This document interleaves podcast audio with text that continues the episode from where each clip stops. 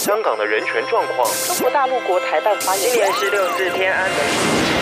从新闻看见真实的中国，欢迎收听《中国这一刻》。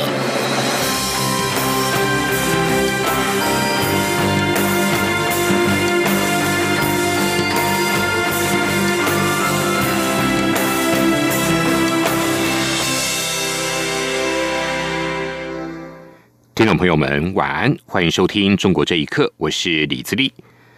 中国大陆暂停民众来台自由行，又宣布暂停参与金马奖的活动。陆委会今天表示，北京当局的片面作为，又将原因归咎我政府，根本是在赤裸裸的介入台湾选举，而透过政治干预文化的做法，造成两岸影视文化交流的严重倒退，中共必须负起全部责任。记者。王兆坤的报道：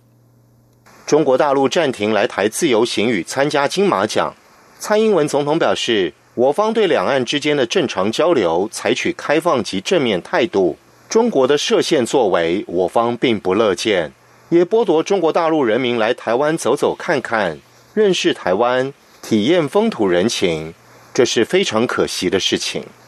陆委会副主委邱垂正指出。中国大陆电影工作者多以获得金马奖为其演艺生涯的最高肯定。中共片面禁止的做法，完全剥夺大陆电影工作者参加金马奖的权利，扼杀其受到金马奖肯定的机会，凸显其以政治干预艺术、集权蛮横的作为。邱垂正说：“对于陆方将暂停因素归咎于台湾的政治生态，显然只是掩盖其。”政治干预文化的推脱支持，各界都无法接受。中共必须要为他的行为所造成两岸影视文化交流的严重倒退负起全部责任。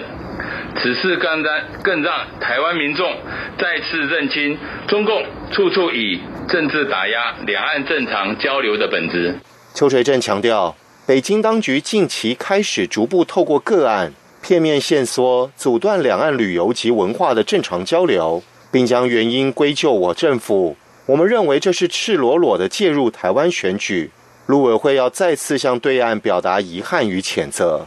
邱水正表示，每当台湾进入总统大选时刻，两岸交流所累积的善意与理解，就会成为中共单方操作的政治工具，而遭到不当干预与牺牲。这种举措。反映出对岸面对民主台湾的惯性错误思维与误判，历史经验也一再证明，正是如此而拉开了两岸人民善意情感的距离，让两岸关系渐行渐远，也证明中共不顾自己人民的基本权益，丝毫不珍惜两岸互动交流三十多年来的珍贵资产。北京当局的政治图谋，终究将适得其反。邱垂正指出。政府会持续密切注意及掌握情势发展，面对中共军事外交威胁，片面阻断两岸人民良性互动。台湾人民有智慧正确判断，政府也坚定捍卫国家主权，拒绝北京一国两制主张不会改变，会以更多元、更有效方式维护台湾既有利益，强化自主性，也始终保持自由开放的态度，欢迎两岸健康正常的交流。这是维系两岸和谐与和平的重要力量。邱垂正呼吁中共当局必须解放思想，实事求是，认清落实民主才是解决问题的首要条件，因为这是务实处理其内外部治理困局、降低误判、缓解台海跟区域情势紧张的正途。中央广播电台记者王兆坤台北采访报道。香港反送中的抗议行动不断的升级，外界关注中国北京政府直接介入管制香港的可能性不断的增加。美国外交政策杂志评论认为，北京当局最可能出动武警，而非解放军接管香港的治安。评论人士认为，武警跟正规军都是由中央军委指挥，本质上没有太大的区别，都将会导致香港问题的性质产生变化。请听以下报道。因香港政府修订逃犯条例引发的民间抗争已经持续两个月。美国最新的一期外交政策杂志刊登了评论文章，表示香港今日的局势显示香港警方已无力维持。如果局面失去控制，中国必定会直接干预。文章表示，中国一百五十万的武装警察部队是最有可能被派往香港的军事力量。过去无论是西藏和新疆，武警在镇压方面都发挥了作用。美国职业律师高光俊也认同这样的看法。他说：“第一点是可以肯定的，就是说在中共是一定会呃出手，中央是一定会出手。现在这局面啊，不管是从哪个方面讲，他都会应该出手。”当然，他派他一定是派武警去，因为在这个地方并不是要重武器，呃，这个集团军去去去作战的。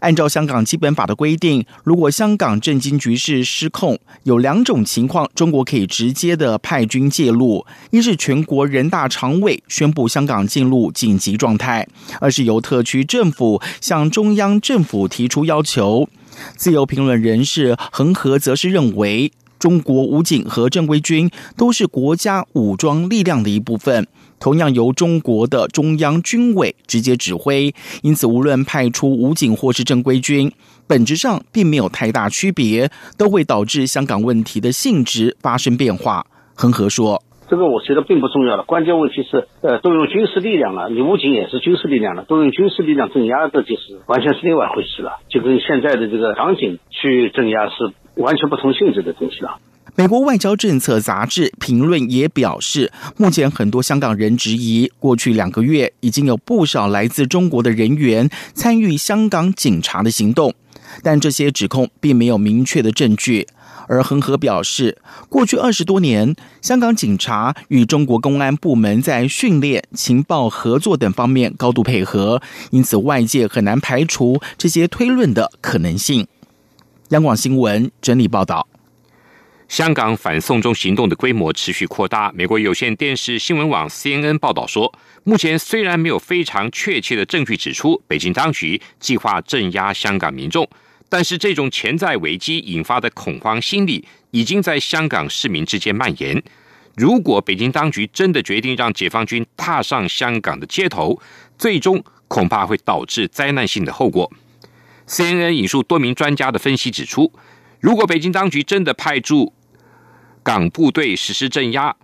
香港的股市会应声而倒；其次，房地产的市场会崩盘；接着再出现大规模的逃亡潮，香港长久以来所谓的安全跟稳定的商业地位将会彻底的崩盘，大量的跨国公司将会撤离，即便不会完全放弃在香港的业务，但是出走会可能成为主要的趋势。中国民间网站六四天网的创办人黄琦上周被重判十二年刑期。黄琦在法庭上表示不服判决，要提出上诉。黄琦的母亲蒲文清原定五号会晤委托的律师张磊，但是当天被守候的便衣公安阻挠，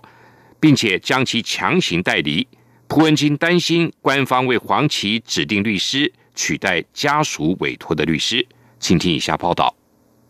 中国艺人是六四天网创办人黄琦，在七月二十九号被四川绵阳市中级法院以故意泄露国家秘密罪以及为境外非法提供国家秘密罪一审判处十二年的重刑。黄琦当庭表示会上诉。黄琦的母亲蒲文清得知消息之后，计划委托两名律师代理黄琦上诉案，但是遭遇到各种的刁难。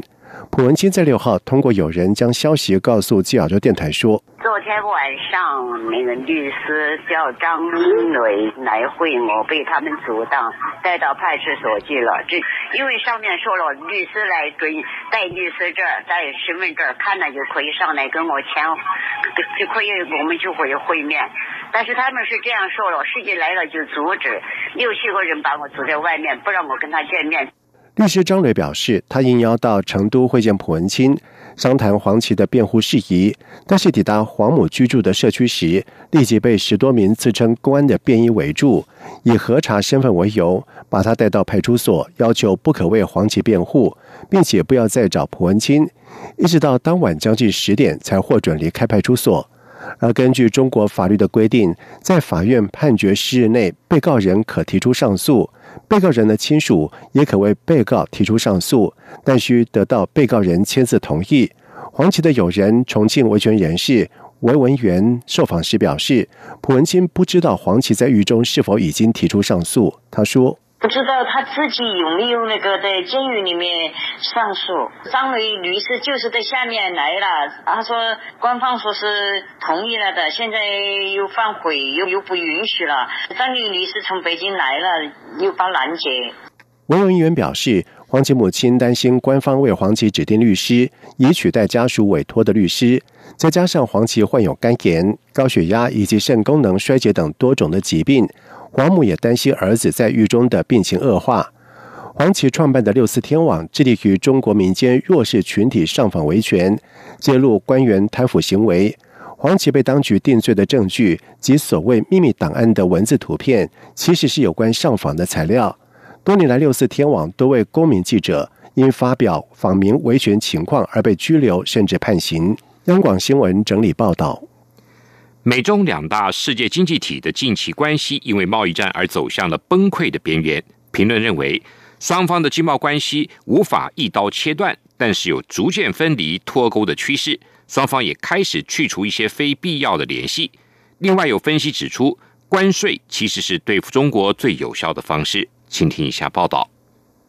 美中关系正常化已经四十年，如今因为贸易战而走向崩溃边缘。美国《纽约时报》专栏作家、普利策奖得主弗里德曼近日评论表示，美中两国在价值观上存在差异，但无论在经济或技术方面，却都彼此依赖。这种互补的贸易关系让争议变得复杂难解。当中国积极的把可能带有情报搜集功能的产品卖给美国时，这些深植美国社会的中国制造就很难被移除。美国似乎意识到对中国的过分依赖，正计划减少从中国进口稀土。在中国的美国企业也在贸易战的冲击下，纷纷将生产线转出中国。美国智库高地研究所研究员秦伟平接受自由亚洲电台访问时表示，长远看来，这些促进经济层面独立性的措施对美国非常有利。他说：“短时间是有阵痛，但是长时间内是有帮助的。因为一旦中国这个债务金融危机全面爆发的话呢，中国的危机会引导到全世界。那这个时候谁主动采取一些措施隔离的话，与中国这个关系越来越远，或者经济密切程度越来越低的话呢？”到时候受到伤害或者冲击会更小。美国普林斯顿中国学社执行主席陈奎德认为，美中贸易关系确实无法以快刀斩乱麻的方式切断，但双方都在切断一些非必要的依赖，这是美国主动在做的事。中国虽然不情愿，但也不得不迎战。陈奎德也认为，关税这项贸易大棒其实是对付中国最有效的方式。他说：“完全不顾及过去的盟国关系，包括在经贸利益方面。”做一失一好一点点让步，做的太少，或者说做的太过分，对盟国的那种不客气，关税提高这个总是对大家所有的人都不利，都对自己也有伤害等等。这个手段看起来比较的粗鲁，比较的不合经济学原则。对中共这一些不守游戏规则的国家，不这样做，你没有一个着力点。针对美中贸易协商为何陷入越演越烈的僵局，陈奎德表示，中方最不明智的一步棋就是试图削弱双方已达成的共识承诺。央广新闻整理报道，在外界忧心中美贸易战恐怕进一步转为货币战的阴影之下，人民币对美元的汇率中间价今天报一美元兑换人民币七点零零三九元，下调了四十三个基点，也是连续第五个交易日的贬值。也是自二零零八年以来首次贬破七元大关。网络安全研究公司火眼七号表示，中国政府支持的骇客群中效率最好的一支团队，也会因为财务动机兼差从事商业犯罪的行为。火眼指出，称作“先进持续威胁四十一”的骇客组织成员，在全球为中国政府渗透跟刺探科技、通讯和医疗保健机构等。同时，也会为了个人利益而利用勒索软体锁定电邮公司及攻击加密货币商。这项发现是拉斯维加斯举行的黑帽安全会议中发布，显示全世界最先进的骇客对消费者跟企业构成越来越大的威胁。传统上，国家支持的间谍活动不会以此为目标。对于这项发现，中国官方没有回应路透社置评的要求。西方指控中国广泛的进行网络间谍活动，但是北京当局向来是否认。一些现任或者已经退休的西方情报官员则告诉路透社，中国支持骇客团体在执行国家任务之余，也进行商业的犯罪，已经是广为人知的事。以上，中国这一刻，谢谢您的收听。